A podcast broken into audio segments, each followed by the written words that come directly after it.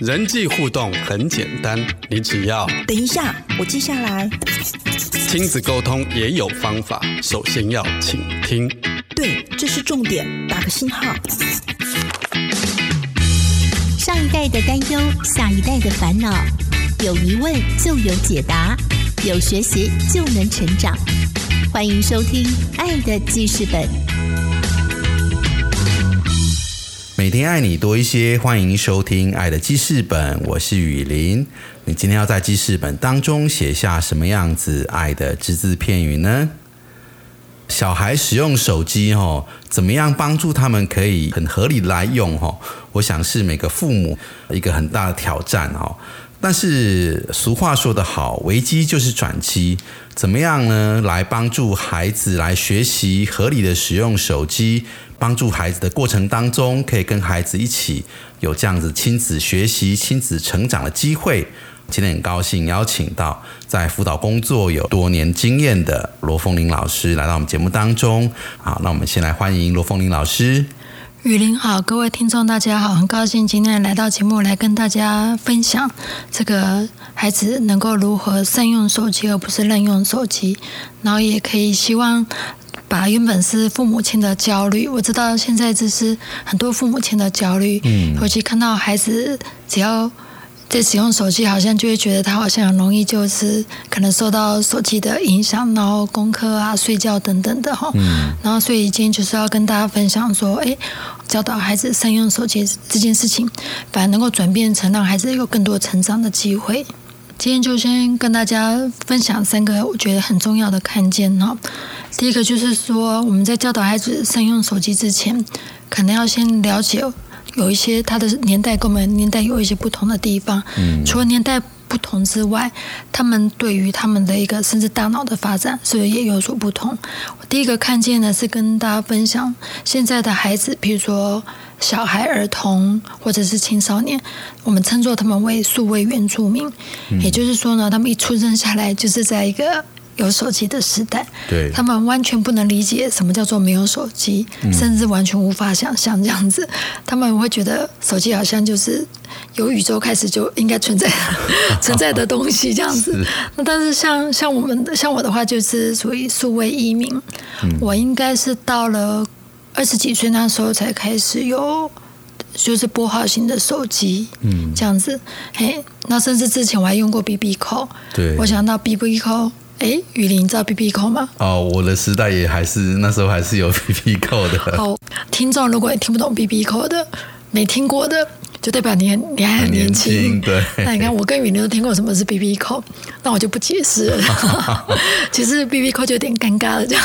然后，总之呢，就是就是历经过 B B 扣，然后跟现在拨号型手机的时代，我举一个很大的不同是，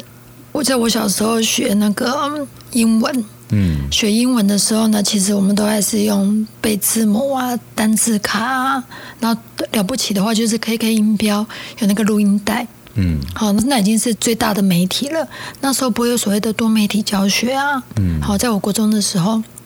所有的学习方式就是需要靠传统的，比如说大量的阅读，然后专心的听，跟老师互动，才有办法学习。但是我们来看，以以现在孩子。一出生就有一个数位的时代，他们从小接触到的是多媒体，比如说他们连学英文都是看着呃这个五光十色的这个图片，好等等之类的。然后甚甚至我知道现在也有一种玩具叫做婴儿手机，那个就是做成手机的形状，然后就是让孩子婴儿可以拿着玩这样子，所以那已经成为他们的玩具了哈。所以你就可以发现说这个。最大的不同是，其实孩子他们在整个学习知识的过程中，已经进入到很多的数位。好，比如说我们之前小时候可能是阿公阿妈会讲故事给我们听，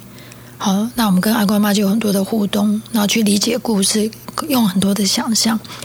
但是现在的孩子，他可能会借由看很多多媒体的动画，听那些声音，相对的，他们也减少了跟人。人这个面对面的机会，所以我们社交的脸孔辨识等等，可能就相对于我们以前就没有这么的多。由于他们现在是多媒体，所以他们跳也很快，他们在思考过程中其实也就会很快。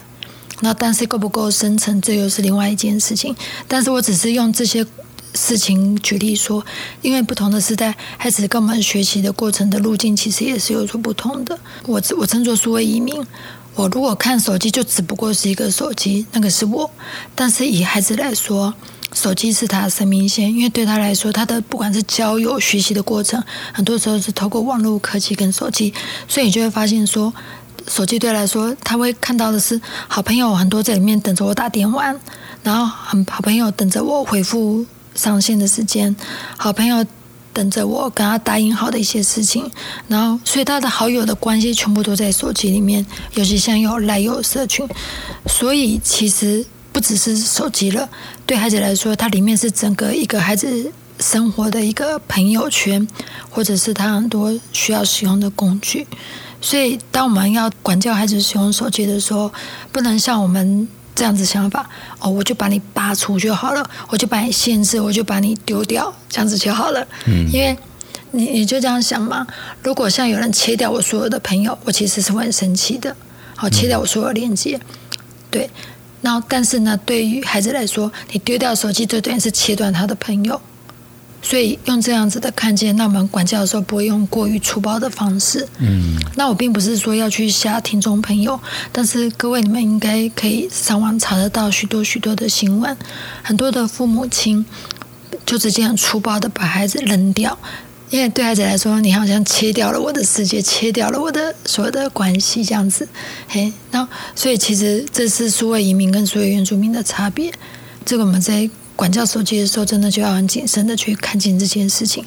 所以我真的很不建议用很粗暴的方式去处理这样子。嘿，嗯，然后我应该有跟听众朋友分享，其实我的孩子是一个很我自己的孩子，哎，国高中生，他们都是很选择，平常都不会带智慧型手机的，他们很善，嗯，需要用到的时候，他们会很善用它，但是在整个。引导孩子的过程，我自己的孩子之前也会半夜玩手机，但是在整个引导的过程，其实我从来没有完全禁止他们，甚至也尽量不采用禁止的方式，更别说去去去摔手机这些丢掉这种打打烂手机这种粗暴的方法不会去用，因为我知道那个对孩子来说会是伤害，而且也没有办法，除了恶化亲子关系，也没有办法让孩子真的能够善用手机，所以这是第一个。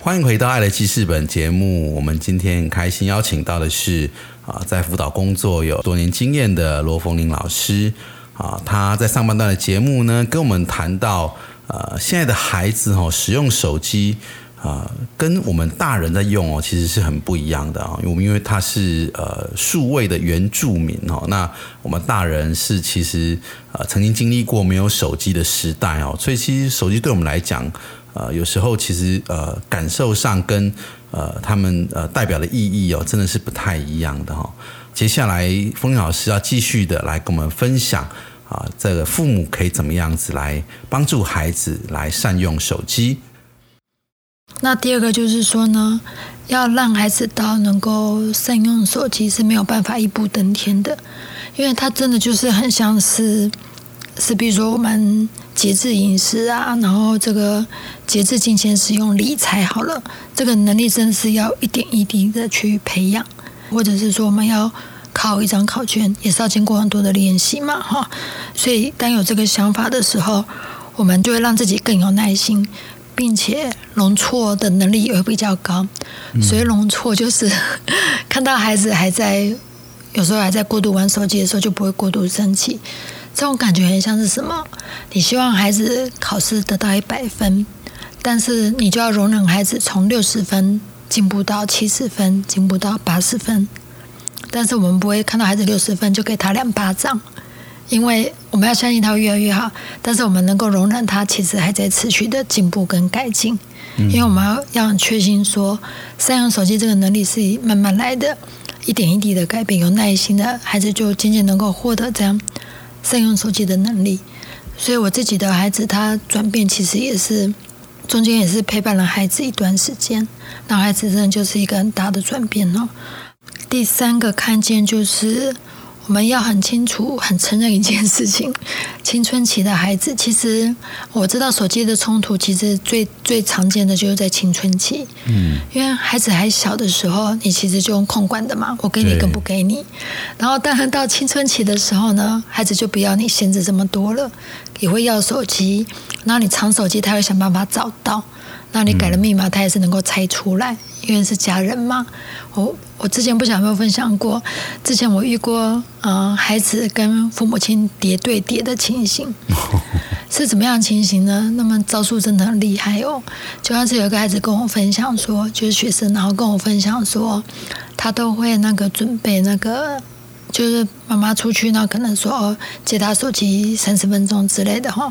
那在父母亲要出去的时候，他都会很关心的问父母亲什么时候回来。然后呢，如果他说三十分钟，孩子就知道说哦三十分钟。那在父母亲出去的时候呢，就会把门锁两道，内外锁通通都锁。孩子说这是为了要延长父母亲进来的时间。然后除此之外呢，还会准备一个冷的毛巾，嘿，冰的毛巾，做什么呢？就是说呢，当听到父母亲开始开门的时候，只有锁两道门已经拖延了嘛？那拖延时间要做什么呢？孩子就赶快拿冰毛巾冰那个手机，这样子手机就会降温了。因为妈妈也很聪明啊，妈妈之前一进来就会先看到孩子在写功课还不算，就是还会摸那个手机。看看手机有没有热热的，如果手机还热热，就知道说，哎，孩子玩应该超过三十分钟了，所以孩子就用那个冰冰的毛巾去降温那个手机，那妈温摸起来都是手机都是冷冷的，然后父母亲就会以为哦，孩子其实只有玩一点点时间，然后其他时间都在读书，但问题事实上不是这个样子的哈，所以其实其实就是你会发现说。叠对叠的情形，那因为孩子真的很在乎手机哈。但我们要要很很认同的，就是说青春期是，呃，亲子关系挑战也是孩子最难搞的事情。青春期的孩子，他他真的很像火山哦，就是大小事他们都会喷发。我举例来说，青春期会因为什么事情心情不好呢？可能会因为脸上一颗青春痘，他觉得心情不好。青春期的孩子也会因为。今天有人有人已读不回，他也会心情不好，嘿，所以真的很像火山喷发。所以在这样子的情况下呢，如果我们把善用手机跟滥用手机变成一个线段的两端的话，你就会发现说，哪些事情会激怒你的孩子，就尽量不要做。比如说，摔手机，好，然后这个每次就没收，然后或者是说呢碎念，好这些东西都没有办法让他走向这个善用，相对的很容易让他的情绪喷发。那我们很清楚知道说，孩子在情绪爆发的时候，其实是没办法管教的。嗯，因为在气头上怎么有办法管教？所以其实教育的重点，既然是在善用手机，而不是滥用。所以既然是善用的话，也不是不准用哦。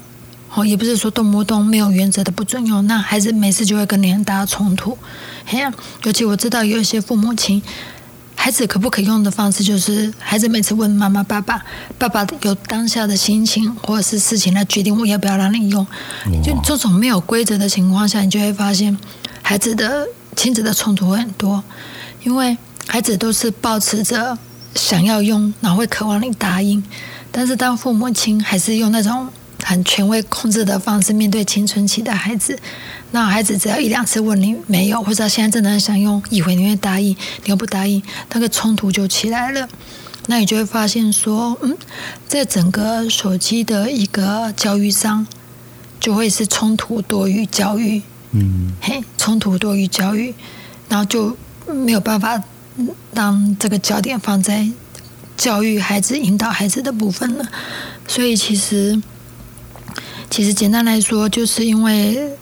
这三个看见，第一个就是我刚才提到的，他们是数位原住民，呃，父母亲可能是数位移民；另外一个呢，就是没有办法一步登天，所以让我们自己有有